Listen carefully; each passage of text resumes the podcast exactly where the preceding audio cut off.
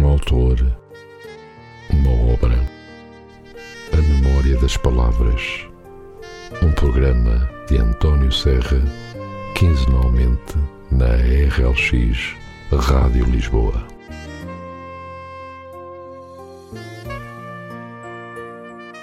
Ora, muito bom dia e sejam muito bem-vindos ao segundo programa, A Memória das Palavras de 2023.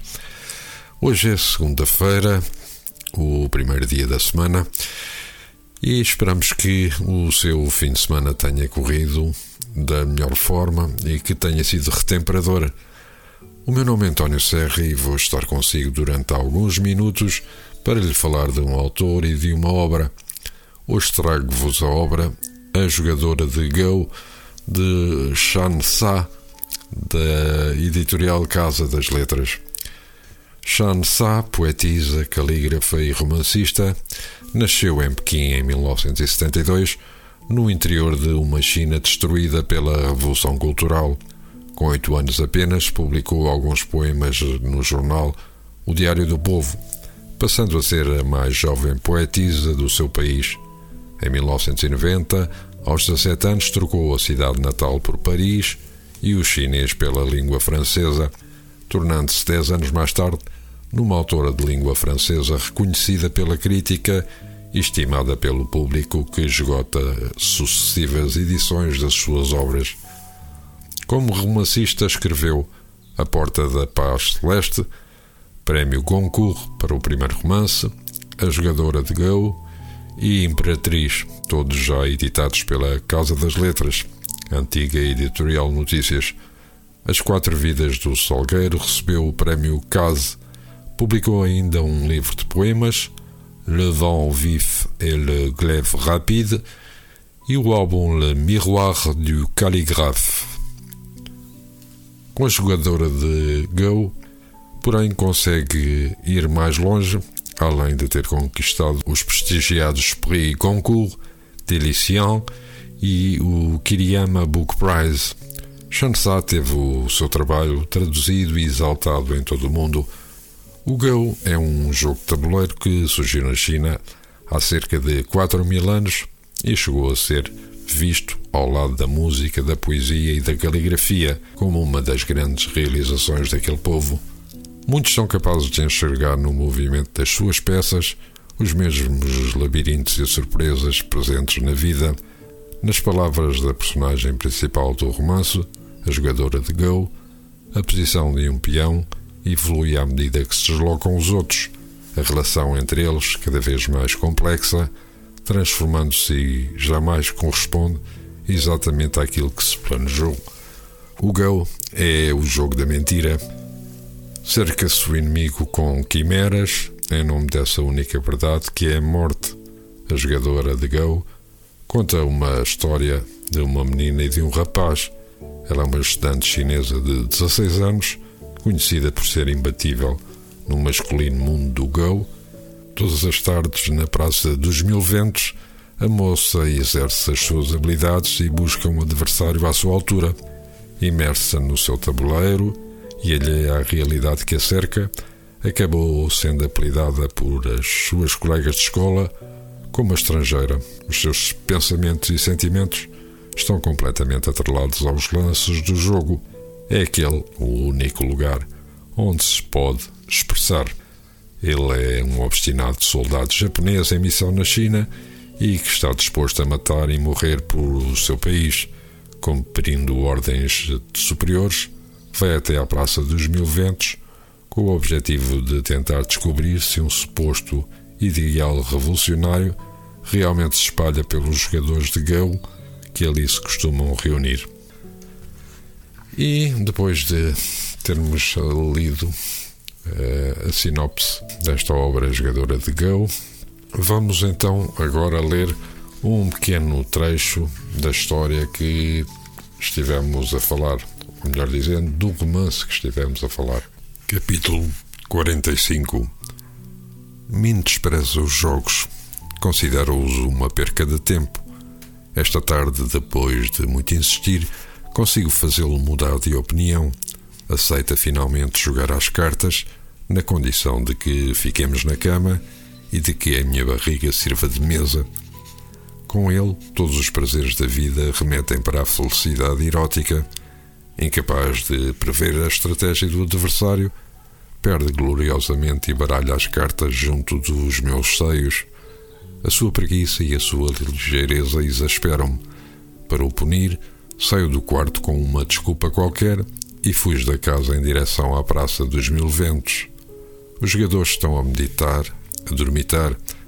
À falta de parceiro, instalo-me numa mesa e fico à espera que passe algum amador. De cabeça apoiada numa das mãos, distribui os peões e joga uma partida imaginária contra mim. E projeta-se uma sombra à minha frente. Levanta a cabeça, debruça-se um estranho, de chapéu panamá que cobre com os óculos de raros de tartaruga. Aceno com a cabeça e aponto-lhe o lugar. O estranho parece não compreender, como se quisesse ir-se embora. Retenho-o. Não sabe jogar Go? Mantém-se interdito. Vá lá, aposto que é craque. Sente-se, vamos jogar uma partida. Desculpe, mas de que categoria é? Pergunta-me o idiota, com uma ignóbil pronúncia pequinesa. Não sei. Não posso jogar se não souber quais são os seus handicaps. Então vamos a uma partida. Faço-lhe uma demonstração. Hesita por uns instantes e acaba por se sentar à minha frente. Não há dúvida, o estrangeiro não está a par da minha reputação. Como tantos outros imbecis, deixa-se enganar pela minha aparência. Empurro ruidosamente os peões pretos na sua direção. É sua vez. Coloca a peça no canto noroeste. Ainda estou irritada com a sua pretensão de há pouco e decide fazer uma jogada agressiva. Responde encostando uma branca ao seu flanco. No início de uma partida, nunca se entra na luta com um corpo a corpo. É uma regra de ouro. Desconcertado, olha para mim e mergulha numa longa reflexão. Num tabuleiro quadrado, os peões disputam as 361 interseções, constituídas por 19 linhas horizontais e 19 linhas verticais. Os dois jogadores dividem assim esta terra virgem e, no fim, comparam a extensão dos territórios ocupados.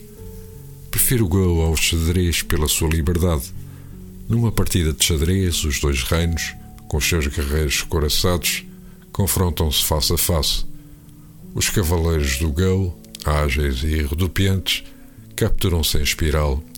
Aqui, a audácia e a imaginação são as virtudes que levam à vitória.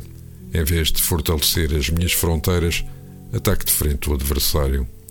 O meu branco número 4 incita ao duelo. O estrangeiro volta a refletir. Responde in extremis, fazendo avançar o seu número 7. Sorriu. Terminada a brincadeira, começa a construir o meu jogo. O desconhecido joga com uma lentidão infinita.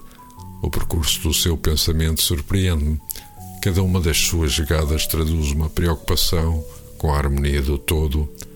A progressão dos seus peões é aérea, subtil, como a dança das gruas. Desconhecia que em Pequim houvesse uma escola onde a elegância tem primazia sobre a violência. Perplexa, deixo-me levar pelo seu ritmo. O desconhecido interrompe subitamente o jogo quando este começava a tornar-se palpitante. Tenho um encontro, diz tos ríspido. Descontente, quer retomar a partida o mais cedo possível. Volta amanhã de manhã às 10. Por detrás dos óculos, o olhar continua sem entusiasmo. Não quer? Tanto pior. Levanto-me. Está bem, decide ele. Anota a posição dos peões numa folha e agradeço ao desconhecido com um sorriso.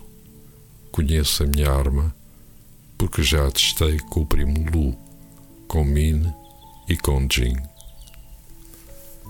E agora, depois de termos lido um pequeno trecho da obra A Jogadora de Go de Shan Sa, e antes de nos despedirmos, vamos deixar-vos com o tema musical Le Café des Trois Colombes, na voz de Jodassin. Jodassin que foi um cantor franco-americano que faleceu em 1981 e que tinha apenas, na altura, 41 anos.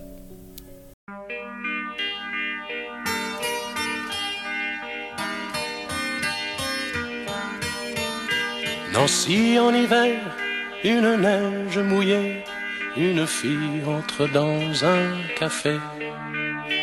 Moi je bois mon verre, elle s'installe à côté, je ne sais pas comment l'aborder. La pluie, le beau temps, ça n'a rien de génial, mais c'est bien pour forcer son étoile.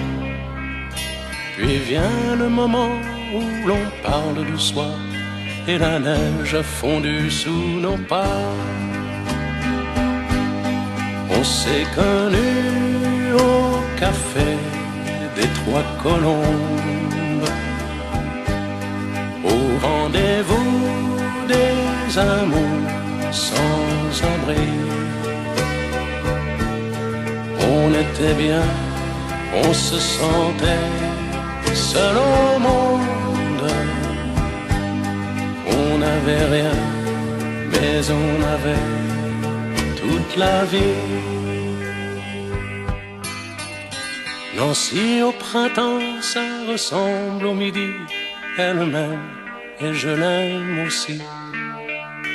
On marche en parlant, on refait la philo, je la prends mille fois en photo. Les petits bistrots tout autour de la place au soleil ont sorti leur terrasse. Mais il y avait trop de lumière et de bruit. On attendait qu'arrive la nuit. On se voyait au café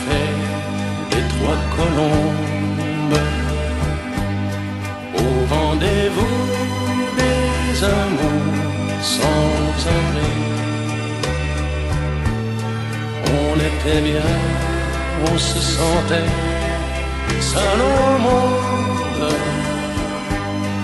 On n'avait rien, mais on avait toute la vie.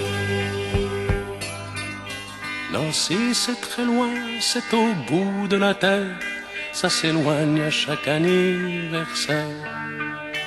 Mais j'en suis certain, mes chagrins s'en souviennent. Le bonheur passait par la Lorraine. Il s'en est allé suivre d'autres chemins qui ne croisent pas souvent le mien. Je t'ai oublié, mais c'est plus fort que moi. Il m'arrive de penser à toi. On se voyait au café trois colombes rendez-vous des amours sans abri. On était bien, on se sentait seul au monde. On n'avait rien, mais on avait toute la vie.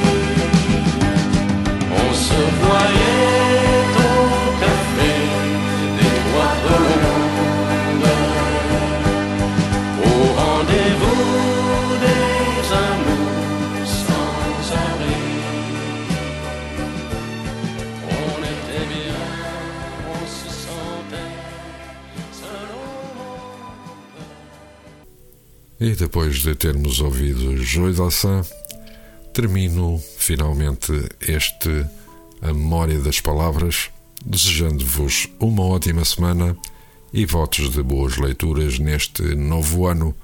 Nós voltaremos daqui a 15 dias. Até lá, fiquem bem.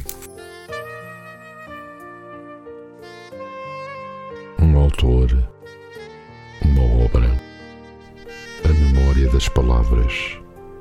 Um programa de António Serra, quinzenalmente na RLX Rádio Lisboa.